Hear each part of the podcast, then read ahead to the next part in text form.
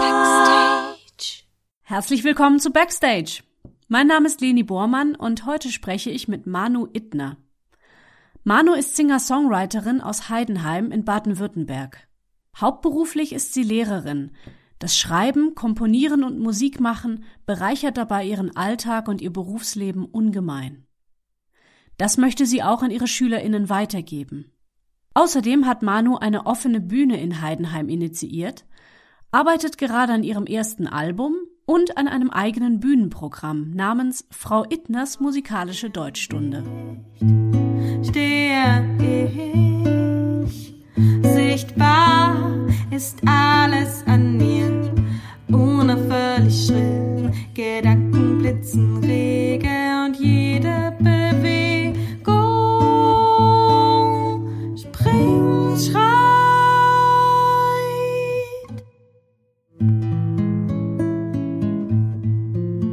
Manu. Hallo Leni. yeah. Sehr schön, dass du da bist. Ich freue mich sehr. Ja, ich freue mich auch wahnsinnig. Habe mich auch sehr gefreut auf unser Gespräch heute Nachmittag und dass wir uns jetzt Was? endlich mal kennenlernen. Ja, genau. Was ich bei dir sehr, sehr spannend finde, was ich auch gerne ein bisschen besprechen würde, ist, dass du es geschafft hast, die, die Kunst, speziell bei dir Musik, aber auch Theater, so in dein Leben zu integrieren. Also da gibt's eigentlich gar nicht so richtig eine, eine Unterscheidung, obwohl du ja eigentlich nicht hauptberuflich Künstlerin bist. Ähm, und trotzdem nimmt es einen, einen ganz großen Teil bei dir ein. Und das finde ich ganz, ganz spannend. Du hast ja, glaube ich, auch durch eine Theatergruppe und den Schulchor, also schon in der Schulzeit, gemerkt, wie viel dir das für dein Leben bringt, ne? Die Kunst. Genau, so war das. Also die Theatergruppe war damals in der Schule auch das, was mich einfach am Leben erhalten hat. Also das war mhm. der Grund, warum ich in die Schule gegangen bin. Ich habe den Deutschunterricht wahnsinnig geliebt, einfach das Besprechen von Werken, das Lesen von Gedichten. Mhm. Und das hat, hat mir immer sehr, sehr viel Spaß gemacht. Nur hatte ich in der Schulzeit, also ich komme ein bisschen aus dem ländlichen Bereich, war die Schule eigentlich damals der einzige Ort, wo ich das wirklich ausleben konnte. Also jetzt ah. so in meinem privaten Umfeld, jetzt so in meiner Familie hat es gar nicht so die große Rolle gespielt, sondern es war wirklich eher die Schule, die mir da den Weg äh, geebnet hat und wo ich mich mhm. ausprobieren konnte. Und ich glaube, dass ich auch deshalb dann auch ähm, Lehrerin geworden bin, also ganz speziell Deutschlehrerin, weil ich das einfach als so wertvoll für mein Leben betrachtet habe, dass ich dachte, ich würde das, diesen Weg auch gern anderen ermöglichen, eben ganz speziell eben Kinder und Jugendliche, weil ja. die nun mal auf ihren Ort einfach festgelegt sind und die Schule da ein Ort ist, wo ganz viel passieren kann. Das ist voll schön, weil das mit der Theater AG, das war auch bei mir so. Also Theater mhm. AG und Schulchor waren auch so meine Orte in der Schule, da hatte ich auch so meine Freunde drin. Die waren gar nicht so sehr für mich in der Klasse, sondern eher in diesen AGs.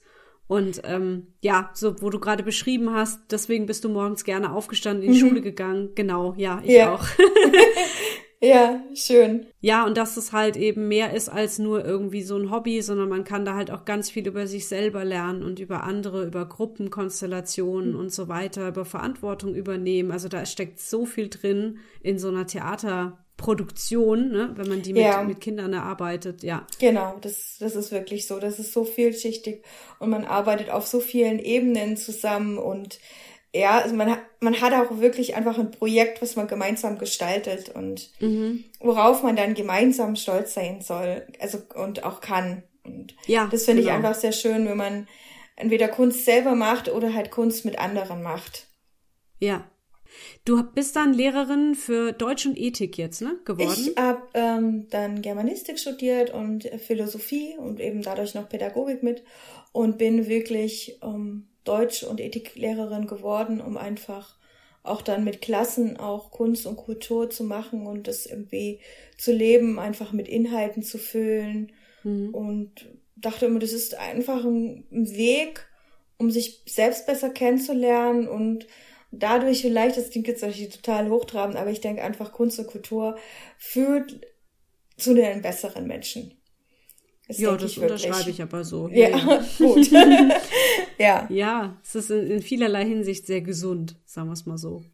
Ich fand so schön, dass bei dir die Sprache, also speziell auch die deutsche Sprache, sehr im Vordergrund steht, dass dir Texte wichtig sind. Mhm, ja. Und äh, dass du deswegen auch nicht am Saxophonspiel dran geblieben bist, weil du ja dann nicht mehr, nicht mehr mit Text arbeiten konntest. Das fand ich ganz witzig, das habe ich so noch nie gehört. Und, ähm, das ist ja. ja auch was, was sich jetzt so durch deine Musik ja auch zieht, ne? Dass die Texte so im, im Fokus stehen, oder? Ja, also es war schon ein merkwürdiger Weg so für mich so, zu dem Punkt, an dem ich jetzt stehe. Äh, weil wenn ich jetzt ganz ehrlich zu mir selber bin, dann habe ich mich schon früher immer so auf eine Bühne gesehen und auch Lieder singen. Mhm. Also ich habe mich nicht mit dem Instrument gesehen, sondern eigentlich immer singend. Und habe dann aber trotzdem äh, mit meinem Studium habe ich dann angefangen Saxophon zu spielen, weil ich den Klang so schön fand und weil das irgendwie so was körperliches war. Und dann habe ich aber über die Jazzstandards, die ich damals gespielt habe, gemerkt, dass mir eigentlich die Texte so wichtig waren und dass ich immer im Kopf diesen, diesen Text hatte und dieses Bild, was dieser Text so erzeugt hat, so dass ich dann wirklich dann später wirklich dann, es war eigentlich wie nochmal wie so ein zweiter Beruf, den man nochmal lernt, dann nochmal umgestiegen auf die Gitarre und dann gesagt, jetzt mache ich eben irgendwie meine eigene Musik und guck jetzt mal, was ich aus Texten rausholen kann. Ähm, das ist schon ein bisschen äh, ein bisschen was Besonderes ist. dass es so über mehrere Ecken irgendwie gekommen ist, jetzt zu dem. Und ich jetzt sage, ja, das ist eigentlich das, was ich immer machen wollte. Yes, äh, das ist so der rote Faden, ne, mit der Sprache, der sich so durchzieht bei dir. Ja, ja. früher waren es eben die Texte in der Theater AG und die mhm. eigenen Ansätze zu Stücken. Und äh, dann jetzt praktisch so dieses äh, Zusammenlegen noch mit der Musik. Und jetzt ist für mich eigentlich jedes Lied wie so ein kleines Theaterstück. Es hat seine eigene Dramaturgie. Die, äh, die Melodie hat eine bestimmte Führung. Ähm, die so vom Inhalt her und vom, vom Aufbau versuche ich auch eigentlich in dem Lied irgendwie noch mal ein bisschen was anders zu machen, irgendwas Neues auszuprobieren. Und deutsche Sprache ist mir deshalb sehr wichtig, weil ich irgendwie das Gefühl habe, ich kann nur dann so wirklich ehrlich sein, wenn ich das in, in jetzt in meiner Muttersprache ähm, formuliere, weil dann merke ich sofort, ob das, ob ich genau das Gefühl erfasse, was ich wirklich ausdrücken will. Mhm. Dann habe ich manchmal, wenn ich jetzt ähm, eine Fremdsprache ein Lied höre und das dann so rückübersetze, dass ich dann merke, catch mich das oder catch mich das nicht und dass ich irgendwie genau an diesen Punkt möchte, der mich halt irgendwie ergreift oder ich sage, ja genau, das ist jetzt das Wort, was dieses Gefühl einfach beschreibt. Ja, ich muss gerade dran denken, ich habe im Schauspielstudium gelernt, was plastische Artikulation ist. Hast du davon schon gehört? Plastische Artikulation höre ich ja. tatsächlich zum ersten Mal. Das bedeutet, dass der Wortklang eigentlich schon den Sinn des Wortes beinhaltet. Mhm. Klingt jetzt ein bisschen äh, trocken, aber wenn man zum Beispiel das Wort finster nimmt, dann ist das ein anderes Wort als dunkel, finster. Mhm, das heißt, man kann S sich diesen Wortklang, in dem Fall das ja, mhm. schon irgendwie zunutze machen, indem man dieses Wort so richtig schmeckt in diesem mhm. Klang und dann, dann hat man auch direkt ein Bild. Oder ein schönes Beispiel ist auch immer tropft. also wenn man das richtig schmeckt, dieses Wort, ja. dann muss man sich gar nicht viel vorstellen, sondern das ist dann schon irgendwie da. Und ich glaube, also ich könnte mir vorstellen, dass man das eigentlich nur oder vielleicht am besten mit seiner Muttersprache kann. Ja, das weiß, also ich habe immer das Gefühl, also für mich ist es nur in meiner Muttersprache möglich. Wie das jetzt bei anderen Menschen aus, die vielleicht auch sehr lange im Ausland gelebt haben, denke ich mal. Gut, das weiß Je länger man stimmt. dort, ja, dort lebt, denke ich mal, umso näher kommt man vielleicht an dieses, an dieses Gefühl ran. Aber ich denke, so wirklich präzise kann man es auf alle Fälle nur beschreiben, wenn man in dieser Sprache ähm, lebt, denkt, ja. träumt, dass man das wirklich Stimmt, so genau beschreiben kann. Ja, genau, mhm. genau. Mhm. Das heißt, du machst jetzt im Moment zwei Dinge parallel. Du bist Lehrerin und auf der anderen Seite schreibst du Musik und trittst damit auf. Genau, so kannst du dir das vorstellen, ja. Und beschreib gerne mal auch deine Musik. Was, was ist das für Musik? Also es ist immer noch, also sehr reduziert, weil ich praktisch nur, nur singe und mich damit selber mit, mit der Gitarre begleite. Und für mich ist es wirklich so, dass auch der Gesang für mich im Vordergrund steht, weil ich einfach es unglaublich mag zu singen und da verschiedene Facetten auszuprobieren, die Worte mhm. anders zu betonen und die Stimmungen im Lied irgendwie zu versuchen, an jeder Stelle rauszukitzeln. Und äh, mein wahnsinnig, also mein größtes Vorbild ist Anna Depenbusch. Und sie hat irgendwann mal gesagt, ja, ein Wort, ein Akkord, das setze ich jetzt nicht ganz um, aber ähm, was mir an ihr so gut gefällt, ist, dass sie einfach auch so ein bisschen humorvoll ist und so ihren eigenen Weg mhm. gegangen ist und einfach, wenn man sie dann sieht auf der Bühne, man merkt einfach, sie steht dort als, als Frau mit ihren Liedern und geht mhm. ihren eigenen Weg und das habe ich jetzt auch so für mich versucht, dass ich sage, ja, irgendwie meine Lieder sollen irgendwie immer genau ich sein und ich soll mich da direkt in diesen Liedern widerspinnen. Sie sollen, also die Lieder, die ich bis jetzt geschrieben habe, sind alle irgendwie, fangen eine bestimmte Situation oder ein bestimmtes Gefühl ein.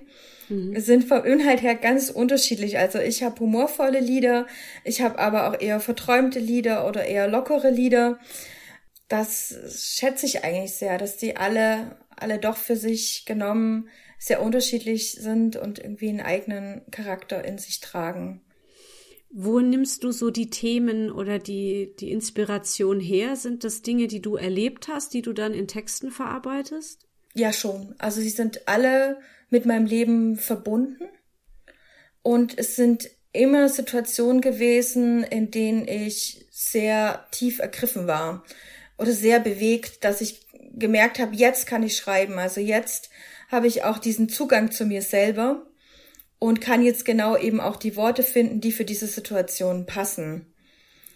Und habe das ähm, eine Lied, was eigentlich so für mich das persönlichste Lied ist, ähm, Springschreit, also ja. dieses, diesen Inhalt habe ich unglaublich lange äh, mit mir rumgetragen, weil ich das Gefühl hatte, ich wusste genau, was ich beschreiben will, nämlich irgendwie eine Person, der von vielen Seiten immer mal wieder gesagt wird, ja, nein, das kannst du nicht machen. So kannst mhm. du doch nicht mhm. denken. Leb doch so wie wir. Ach, du willst nicht so wie wir leben. Ja, das ist aber blöd. Und mhm. dann aber so einfach so dieser Weg zu sich selber kommt er ist mir jetzt egal. Ich mache jetzt das, was ich möchte und das, was für mich ähm, wichtig ist. Und ja.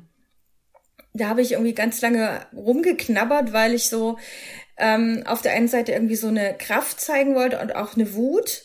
Aber ich wollte auf keinen Fall so dieses Opfer sein, was von anderen so ein bisschen gedisst wird, sondern ich wollte eigentlich eine Stärke aus diesem Lied herauskitzeln, dass jetzt so, jetzt ist der Moment da, ähm, jetzt äh, verstecke ich mich nicht mehr, jetzt bin ich soweit, auch zu mir selber zu stehen und ich gehe nicht mehr weg. Schön. Ja. ja, super. Ist das auch so das, was du dann an Feedback bekommst? Also gibst du das auch an andere Leute dann weiter mit deiner Musik? Mm, also zu Springschreit habe ich tatsächlich von der Freundin wirklich das Feedback bekommen, was das widerspiegelt, was ich dir jetzt gerade so erzählt habe. Also cool. so wirklich dieses, man äh, versteckt sich nicht und man geht seinen eigenen Weg. Was mhm. besonders schön ist, es weiß keiner aus meinem Umfeld so wirklich, was das jetzt für eine genaue Situation war, die mich da so dazu gebracht hat, dieses Lied mhm. zu schreiben. Es gab da auch schon Fehleinschätzungen. wilde Aber, Spekulationen. Ja, wilde ja. Spekulationen. Oh, der ist da gemeint. ja, aber das ist ja das, das Schöne, dass sich einfach auch viele Leute in diesem Lied auch wiederfinden können, weil es einfach ja. eine allgemeine Situation geworden ist. In dem, es ist eine Bühne, es ist ein Theatersaal und es ist eine Person, die erscheint und die ähm, über lange Zeit irgendwie das lyrische Ich ähm, ein bisschen rasend gemacht hat. Ja, aber das ist, und da kam auch wirklich diese Rückmeldung, dass das Lied einfach irgendwie so eine Stärke vermittelt, einfach ja so eine Kraft gibt, wenn man das Lied mhm. anhört. Und das hat mich natürlich sehr gefreut. Ja, das ist echt schön. Wie, wie lange schreibst du jetzt schon selbst Musik? Ist das schon was sehr Langes oder erst vor kurzem? Mm, also mein allererstes Lied habe ich vor sieben Jahren geschrieben. Und das, da hatte ich, da konnte ich noch nicht mal Gitarre spielen. Da hatte ich ein Klavier daheim stehen auf dem ich wirklich so ein bisschen nur ähm, rumgetippt habe und habe dann die den allererst die allerersten Chords sozusagen mehrere Tage hintereinander ähm, geübt, dass das einfach flüssig ähm, lief und ich dann mhm. dazu singen konnte. Und habe damals auch gar nicht gedacht, dass ich das wirklich überhaupt kann, selber Musik schreiben. Das war für mich irgendwie so eine Königsdisziplin. Da dachte mhm. ich irgendwie unerreichbar, da kommst du nie hin. Ähm, du brauchst dafür so viel Wissen und wie das alles funktioniert und das habe ich mir wirklich nicht zugetraut. Und es war dann so ein magischer Moment, dass ich dann gemerkt habe, ah, es passt ja doch zusammen und es klingt und dir fällt auch eine Melodie ein und dir fällt auch noch eine zweite Strophe ein und dir fällt auch eine Bridge ein. Das war cool. Also manchmal ist das Einfachste, es einfach zu machen und das ist dann gleichzeitig auch das Schwerste, ne? So. Ja, genau, ähm, innerlich loszulassen und mhm. zu sagen, ich probiere das jetzt einfach. Mhm. Und da hat mir aber wiederum das Saxophon wirklich geholfen, weil ich ähm, auf dem Saxophon zu, un äh, zu unsagbar vielen Jazz-Play-Alongs selber improvisiert habe. Und ah. das das Allerschönste war, wenn ich im Saxophon äh, war, Unterricht da, damals war. Und wir haben, und dann kam der Part Improvisieren. Und mein damaliger Lehrer, Harry Berger, hat mich noch immer sehr gelobt und hat immer gesagt, oh, bei dir, das kommt einfach immer so raus, das ist so toll. und ich konnte es gar nicht fassen, dass das anderen so schwer fällt, weil das für mich so leicht war in dem Moment. Ah, ja. Mhm. Und mhm. ja, und das war eigentlich so der Punkt, dass ich dachte, ah, vielleicht komme ich über dieses Improvisieren und vielleicht über andere Musikinstrumente doch mehr dazu, diese eigene Musik zu machen. Mhm. Und dann hatte ich immer gehofft, ich treffe mal Leute, die mit mir zusammen Musik machen. Und dieser Moment ist aber nie eingetreten, obwohl ich auf mehrere Jazz-Sessions gefahren bin und dort gespielt habe aber irgendwie hat die Chemie dann irgendwie nie so gestimmt oder es müssen ja einfach fast mehr Punkte zusammenkommen wie bei einem Lebenspartner. Dass man sagt, man macht zusammen Musik und das äh, passt auch so vom gesamten Anspruch, den man hat. Wo trittst du jetzt so auf mit deiner Musik? Also im Moment habe ich äh, meine eigene offene Bühne gegründet. Die gibt's jetzt seit Juli. Und ähm, dort ermögliche ich anderen und mir aufzutreten. Obwohl ich jetzt eben auch dann ähm, zu, zu Kleinkunstbühnen ähm, wechseln möchte und hatte im April einen ganz tollen Auftritt ähm, zusammen mit, äh, mit anderen Menschen, die auch Gitarre spielen, in Geislingen in der Rätsche. Das ist so eine kleine Kulturbühne bei uns in der, mhm. in der Nähe und das war unglaublich schön und da möchte ich jetzt einfach anknüpfen und habe, ah ja, doch, ich habe noch, habe doch noch auch einen wahnsinnig schönen Auftritt ähm, für Fridays for Future hier in Heidenheim. Oh, und cool. äh, ja, mich hat ein Schüler angesprochen, ob ich eine Rede halten möchte, weil ich ihren Ethiklehrerin bin. Und die Chance habe ich dann wahrgenommen und habe dann gesagt, ja, ich habe ein Lied, was dazu passt. Mhm. Und ähm, da habe ich die Gelegenheit genutzt und hab dort, dort, bin dort, dort aufgetreten, einfach auch mit diesem Hintergrund. Und habe noch eine Aktion mitgestaltet hier in Heidenheim, 12 Quadratmeter Kultur, Menschen statt ähm, Parkplätze. Das war auch sehr spannend und daran wollen wir jetzt ansetzen. Aber ich bin super offen für andere Bühnen. Ja, du bist, glaube ich, sehr umtriebig, was so diese städtische Kulturszene bei euch angeht, ne? Also, dass du versuchst, da irgendwie was, was voranzutreiben, anderen eine Bühne zu bieten und eben ja auch eine offene Bühne initiierst. Das finde ich voll cool. Wie kamst du da drauf? Mm, das waren eigentlich so die Erfahrungen, die ich so insgesamt mit offenen Bühnen gesammelt habe, dass ich dann dazu gekommen bin zu sagen, ich würde es jetzt eigentlich gern selber machen. Weil so auf manchen offenen Bühnen ist ja einfach so, man streckt die Hand oder man trägt sich kurz bevor es losgeht in eine Liste ein und wartet dann, äh, bis man dran ist. Es ist oft ähm, insgesamt trotzdem ein bisschen unruhig, weil im Publikum sind ja meistens auch sehr, sehr viele Mitmusiker, die auch auf ihren Auftritt warten, die einfach auch nervös sind und es nicht so wirklich dazu kommt, dass man jetzt so zuhört mhm. insgesamt.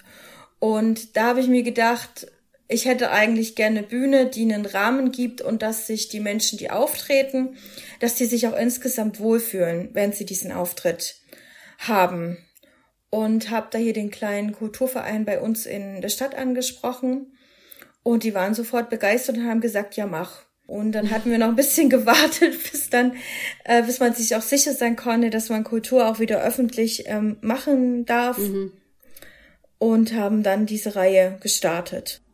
Und das findet jetzt alle zwei Monate irgendwie statt, ne? Ja, also ist was genau. Wir machen jetzt. das jetzt alle cool. zwei Monate und jetzt beim letzten Mal war es wirklich so, dass der Raum ähm, ausverkauft war und wir wirklich viele Leute wegschicken mussten.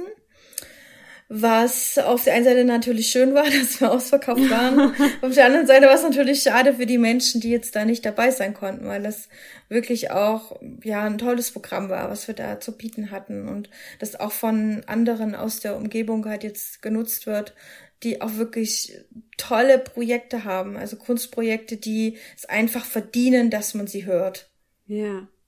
Ja, aber da scheint es ja echt ein gutes äh, ich, ich nenne es mal blöd, Marktlücke gefunden zu haben. also wo die, ne, wenn die Leute da jetzt hinströmen, schon, schon nach dem ersten Mal, das ist ja richtig cool. Also es war jetzt das dritte Mal. Also wir haben jetzt schon so eine kleine Aufbauphase gehabt mhm. und ähm, die lokale Presse hat uns auch wirklich sehr unterstützt und hat die Vorankündigungen in die Zeitung gesetzt und hat auch sehr lobenden Artikel geschrieben. Und das trägt natürlich jetzt auch dazu bei, dass sie einfach bekannter werden. Ja. Und ja. ich damit auch bekannter werde. Das, was ich mache. Das heißt, du trittst dann selbst auch bei diesen offenen Bühnen auf? Ja, aber ich will okay. mich eigentlich, also da jetzt nicht mehr so im Vordergrund stehen, sondern mhm möchte eigentlich, bin ja der, eher der Showmaster in der Funktion.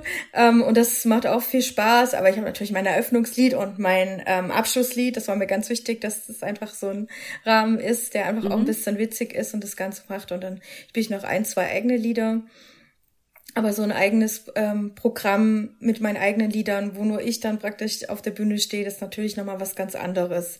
Einfach, da hat man viel mehr Raum, um alles zu erzählen, was einem vielleicht auch zu den Liedern wichtig ist. Man kann Spannungsbogen aufbauen, man kann sich sein Publikum heranziehen. ja. Ja, und an so einem Programm arbeitest du ja gerade, genau. ne? Genau. Wunderbarer Übergang. Ah, schön. Äh, und das, das heißt Frau Ittners musikalische Deutschstunde, was ich genau. ganz herrlich finde. Ja. ja. Was erwartet einen denn da? also, ich will schon einfach, also, die, diese Texte sind mir einfach schon sehr wichtig und ich will dann bei jedem einzelnen Lied einfach so ein bisschen noch was erzählen, auch zum Interpretieren, zum, zu mhm. deutschen Texten, ähm, so, so kleinen Tricks, Tipps und Tricks, die so im Deutschunterricht vielleicht dann eher hinten runterfallen, weil Schüler in der letzten Reihe irgendwie eingeschlafen sind, weil Gedichtinterpretation jetzt nicht gerade so das beliebte mhm. Thema ist. Mhm. Aber letztendlich hören ja die meisten Menschen, hören ja sehr gerne Musik. Und hinter jeder Musik steckt ein Konzept. Und mhm. da möchte ich einfach zu jedem Lied ein kleines Konzept erzählen. Ich ja, hoffe, schön. dass es so weit kommt, dass die Menschen sagen, hey, Kunst ist doch gar nicht so schwer. Ich probiere das jetzt einfach mal aus. Also ein Lied habe ich auch zusammen mit meinem Sohn geschrieben. Mhm. Das ist jetzt vier Jahre her. Und da war ich selber an dem Tag auf einem Workshop und es hieß einfach nur, Schreiben ist Entscheidung. Man muss sich mhm. einfach nur entscheiden. Und äh, bin dann nach Hause gekommen und es hatte sich so ergeben und äh, wir saßen dann abends bei einem Kinderzimmer, haben rausgeguckt aus dem Fenster und haben dort auf das Heidenheimer Schloss geschaut. Es war draußen dunkel und die Sterne standen am Himmel. Und dann habe ich so angefangen, so, Konrad, wir probieren das jetzt mal aus. Also, welcher, welches, welcher Begriff kommt dir gerade in den Sinn? Und dann haben wir die so gesammelt und übrig geblieben ist dann Sternenlicht. Gut, haben wir gesagt, das ist jetzt unser Arbeitstitel. Sternenlicht. Und dann ähm, ging es in dem Workshop immer so, ja, immer jeder einen Vers. Und er war der Erste, der dran war und hat dann gesagt, sieht man manchmal nicht. Gut. Und dann haben wir so Stück für Stück dieses Wort, also dieses Lied entwickelt ähm, eben von diesem Ausgangspunkt Sternenlicht sieht man manchmal nicht und haben uns dann eben überlegt, ja, was sind das für Situationen, dass man das Lied, äh, also das Sternenlicht nicht sieht? Mhm. Wie fühlen sich dann die Sterne, wenn sie nicht gesehen werden? Und darüber ist dieses Lied entstanden, Sternenlicht. Und es hat, obwohl wir das keiner von uns beiden irgendwie so direkt als Intention hatte, hat es einfach so eine tiefe Bedeutung bekommen, was man ja aufs ganze Leben übertragen kann. Ähm, manchmal ist man eben traurig, manchmal scheint nicht die Sonne und man weiß vielleicht auch nicht mehr, wie es weitergeht, aber irgendwie geht's ja dann doch weiter. Und man muss vielleicht diese Phase nur aushalten. Und danach geht's einem wieder besser.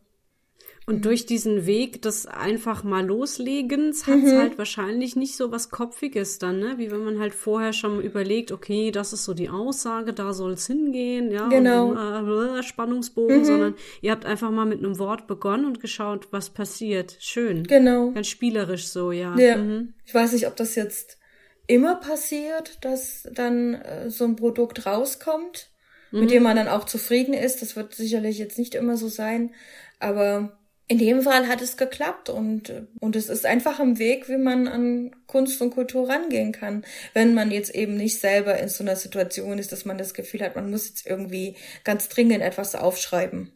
Mhm. Dass es so von, ja. von innen her rauskommt. Ich meine, das sind noch die häufigeren Situationen, in denen ich dann anfange zu schreiben.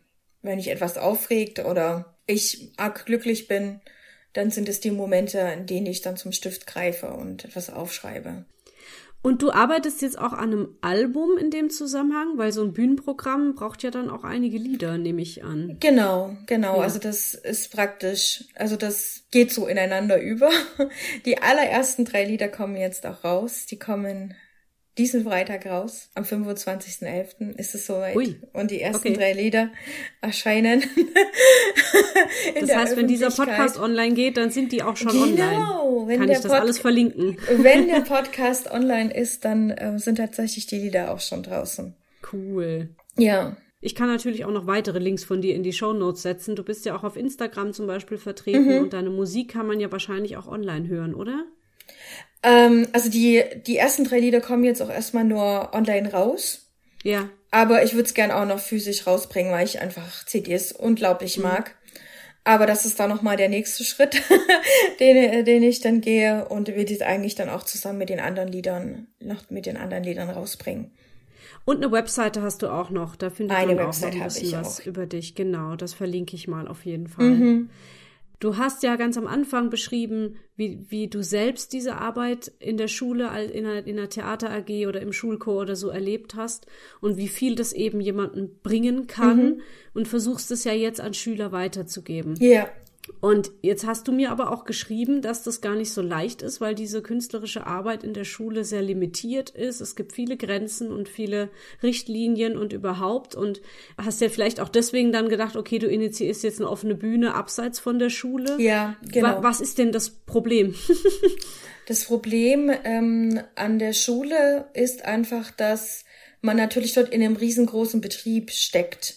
Ja. der äh, absolut getaktet ist, der bestimmte Richtlinien hat und dass immer sehr viele Menschen von einer einzelnen Entscheidung mit betroffen sind, mhm. wenn man etwas organisieren möchte. Und deshalb habe ich, also der Schritt jetzt zur, zur offenen Bühne und weg aus der Schule, in dem Fall war auch jetzt wirklich so, weil ich merke, ich kann dort wirklich, ich kann dort wirklich was bewegen. Ich muss nicht lange rumdiskutieren, sondern ich kann das einfach mal von A bis Z einfach ähm, durchziehen. Mhm. Und äh, in der Schule ist das wie so ein stockender Motor, äh, bis man da zum nächsten Projekt kommt. Und ist ja auch immer natürlich durch das, durch das Schuljahr nochmal getaktet, dass man da bestimmte Zeiten hat, in denen dann die Gruppen wechseln, ähm, Schüler verlassen die Schule. Also man baut es immer wieder neu auf. Es ist eigentlich innerhalb von der Schule nur für einen sehr kleinen Kreis erstmal nur offen, wenn man etwas Kulturelles macht. Und dann ist es eben wiederum diesen, ja, diesem Jahreslauf irgendwie unterworfen. Mhm. Klassenarbeiten, Klausurenpläne, schöne Ausfahrten, aber vielleicht mhm. auch Dinge, die einfach, äh, ja, nerven und erstmal als, als Hindernis im, im Schulalltag stehen. Und muss ich aber mal den Kommentar einwerfen, wäre es denn nicht schön, wenn darauf mehr Wert gelegt werden würde und Freiräume geschaffen würden für so Geschichten, für so Projekte? Also ich, ich arbeite gerade an zwei ähm, Schulen in Heidenheim und beide Schulleiterinnen sind für Kultur und Kunst wirklich offen. Also so, beide, okay. beide, mhm. absolut. Also mhm. da könnte man in dem Sinne könnte man da schon sehr viel machen. Aber es ist trotzdem irgendwie noch so dieser, dieser Schulbetrieb. Es geht dann auch um mhm. ähm, Gelder einzu, einzufordern, ist sehr, sehr, mhm. sehr, sehr schwierig. Also das ist sehr limitiert und manchmal muss man auch sagen, ja, es ist halt trotzdem dann nur die Schule. Also es ist immer irgendwie ein begrenzter, begrenzter Raum da. Und mhm. was ich jetzt gerade immer sehr versuche, ist in meinen Deutschklassen, dass ich einfach wirklich mit denen eine Schreibeinheit mache, dass ich mit denen selber ähm, Kurzgeschichten schreibe. Cool. Ich finde, Kurzgeschichten sind einfach ein wahnsinnig gutes Mittel, weil sie sind kurz. aber, aber das heißt ja nicht, dass sie weniger anspruchsvoll sind, sondern ich kann dort eben in diesem begrenzten Raum versuchen, alles hineinzulegen. Und ich kann für diesen begrenzte Textsorte sehr viele stilistische Mittel wählen, mhm. was ich ausdrücken möchte. Und ich kann alles sagen, aber ich kann es auch so sagen, dass es eben in gewissen Abstand vielleicht zu einem selber gibt. Also wenn man nicht alles preisgeben möchte. Und das finde ich, finde ich sehr, sehr schön. Und meistens gibt's für Kurzgeschichten, also ich finde, wenn man irgendwie über diesen Punkt rangeht, was beschäftigt dich gerade am meisten? Was ist dir gerade wichtig, dass das jeder von sich sagen kann? Mhm. Und dass man das als Aufhänger gut nehmen kann, um dann anzufangen zu schreiben mit Kleinschreibübungen und dann so eine Geschichte eben Stück für Stück entwickeln kann. Oder besonders schön ist es, wenn die Schüler dann ihre Geschichten tauschen und die Aufgabe des anderen ist es, dieser Geschichte nochmal eine ganz neue Note zu geben die Ach, cool. von einem ja. Krimi vielleicht umzuwandeln in eine Komödie oder in ein Märchen oder einfach nur die Perspektive zu wechseln vom Ich-Erzähler zum Er-Erzähler oder andersrum. Also da entstehen auch ganz andere, äh, ganz interessante Dinge, weil einfach sich der Fokus nochmal verschiebt und mhm. jede Person, die diese Geschichte bearbeitet, natürlich nochmal einen anderen Schwerpunkt setzt oder eben etwas anderes schön findet. Das ist ja auch ganz interessant. Was finde ich tatsächlich schön? Welche Worte gefallen mir? Welche Worte würde ich wählen, um das Gefühl auszudrücken? Du hattest auch geschrieben, äh, dass du es immer besonders schön findest, wenn sich manche vielleicht es erstmal überhaupt nicht zutrauen, irgendwas zu verfassen und dann am Ende total stolz auf sich sein ja. können, weil sie es geschafft haben. Ne? Ja. Was eine wichtige Erfahrung für so junge Leute. Mhm. Also schön. Und äh, da denke ich, wäre es halt schön, wenn man das wirklich ähm, jedem jedem Kind, jedem Ju Jugendlichen immer mal wieder ermöglicht, dass man eben diese Erfahrung machen darf und dass das nicht nur die meistens werden ja in der Schule oft sehr sehr sehr sehr oft werden ja Männer gelesen als Autoren. Ja, ja. da sind ja. Frauen schon mal sehr unterrepräsentiert. Mhm. Dann sind es meistens noch alte Männer oder Frauen, so wo einfach eine unglaublich große Distanz da ist zur eigenen Lebenswelt. Ja. Und dass es erstmal so eine hohe Schwelle ist, die man überschreiten muss, um sich zu trauen, ich schreibe jetzt einen Satz hin und auch dieser Satz könnte in einem Roman stehen. Also, dass da ja oft dann auch von außen heraus so eine, wenn man diesen Weg einschlägt und äh, Künstler, Künstlerin werden möchte, dass da auch so hohe Erwartungschancen, das, ah, das muss dann gleich richtig da muss man gut dann, sein. Da muss man ein alter weißer Mann sein, der studiert hat, ne? So. Genau. Ja. Ja, aber umso, umso schöner, dass sie es dann erfahren, dass es nicht so sein muss und vielleicht dann auch eben, ja, eben sich mal andere Vorbilder zu suchen. Ne? Mhm. Also ich hatte es vor kurzem in, im Podcast mit jemandem davon, dass der, ähm, der Buchpreis dieses Jahr an eine nicht-binäre Person gegangen ist. Und äh, einfach so jemanden mal vor sich zu haben, ja. Man kann auch so aussehen, so mhm. sein, diese Pronomen benutzen und trotzdem Bücher schreiben. Mhm. Was ja eigentlich selbstverständlich sein sollte, ne? ja. ne? aber ist es halt leider noch nicht. Genau. Man, man muss nicht äh, Goethe sein oder, oder Schillerlocken auf dem Kopf haben, um, um Texte schreiben zu können. Mhm. Ja. Super wichtige Aussage eigentlich. Ja. Machst du jetzt sonstige Theaterprojekte speziell noch oder ist es vor allem dieses Texte schreiben? Also Theaterarbeit mache ich jetzt in der Schule gerade nicht, weil mhm. das würde ich, würde ich gerade wirklich nicht schaffen, das parallel okay, ja. noch zu machen. Also ja, es ein, auch schon ein wirklich ein Herz Zeug, nach, ja. nach für alle, die das ja. in der Schule, die das für die Schule tun. Ich mache es in meinem, ich versuche halt wirklich alles in den Unterricht zu verlagern, weil ich da auch alle erreiche und nicht nur ein paar Schüler. Mhm. Und ähm, bin jetzt gerade wirklich dabei, meinen Fokus für die kulturelle Arbeit wirklich außerhalb der Schule auszuleben. Und dazu ja. sagen, da kann ich über, über einen Zeitraum etwas schaffen, was bleibt, ähm, wo ich vielleicht auch mehr Menschen nochmal dran binden kann.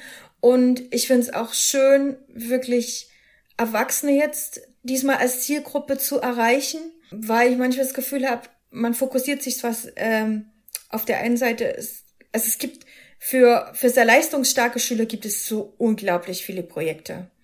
Also die können sich in jede, in jede Richtung können die sich entwickeln. Und dann endet es aber oft irgendwie, wenn man 18 wird, fällt es plötzlich alles weg. Da äh, wird dann nicht mehr so viel äh, Geld reingesteckt oder es gibt nicht mehr so viele Angebote. Und ich denke auch, dass Erwachsene das einfach auch brauchen.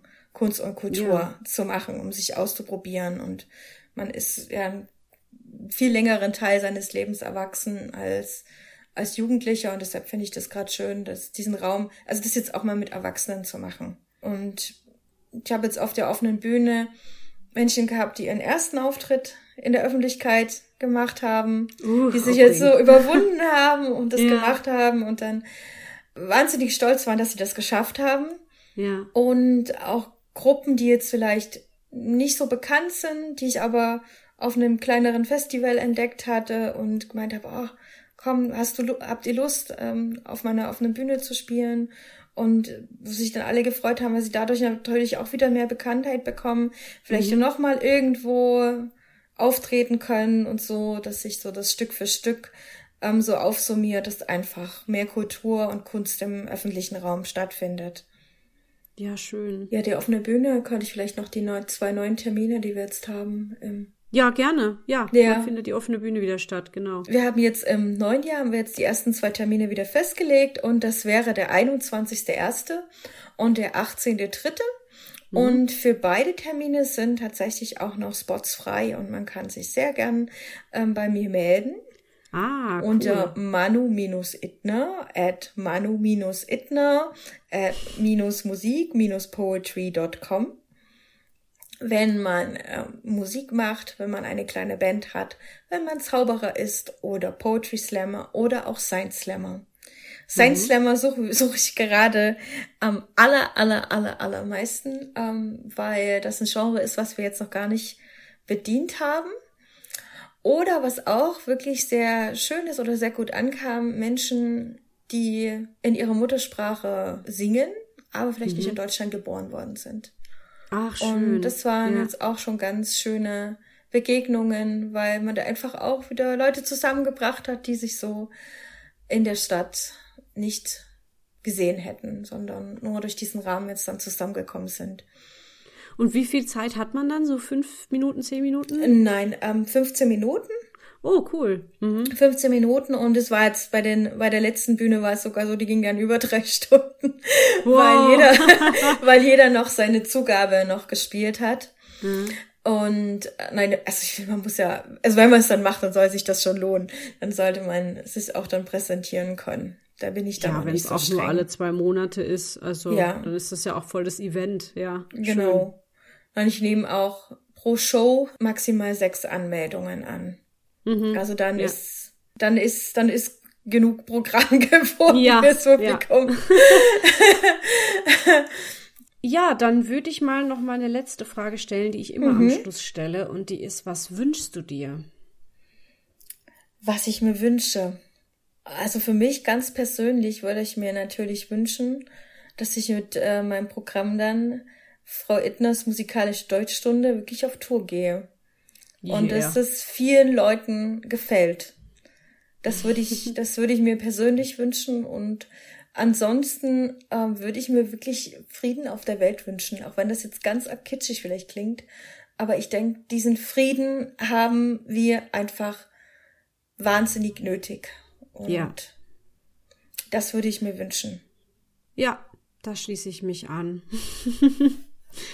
Vielen, vielen Dank, Manu, für das schöne Gespräch. Äh, ich ja, wie gesagt, ganz, ganz spannend, wie du die, die Kunst in dein Leben integriert hast so, und wie du es weitergibst. Das finde ich halt auch total schön. Und ich bin gespannt, was du noch machen wirst und wo du noch so zu sehen sein wirst. Und ja, vielen, vielen Dank, dass du hier warst. Ja, bitte. Ich gibt, glaube ich, keinen Winkel in meinem Leben, der nicht irgendwie mit Kunst und Kultur in irgendeiner Berührung steht. Ja, genau, genau. Ja. Das ist sehr spannend. Mhm. Also ja, alles Gute dir. Ja, dann mach's gut, Leni. War toll. Herzlichen Dank euch da draußen fürs Zuhören. Wenn euch dieser Podcast gefällt, dann empfehlt ihn sehr gerne weiter oder hinterlasst mir ein nettes Feedback. In den Show Notes findet ihr immer alle Links zum Backstage Podcast und zum Gast oder der Gästin, die anwesend war, also heute dann eben zu Manu Ittner. Schaut da gerne mal rein. Bis bald, tschüss. Sternenlicht sieht man manchmal nicht, wenn die Wolken drüber hängen.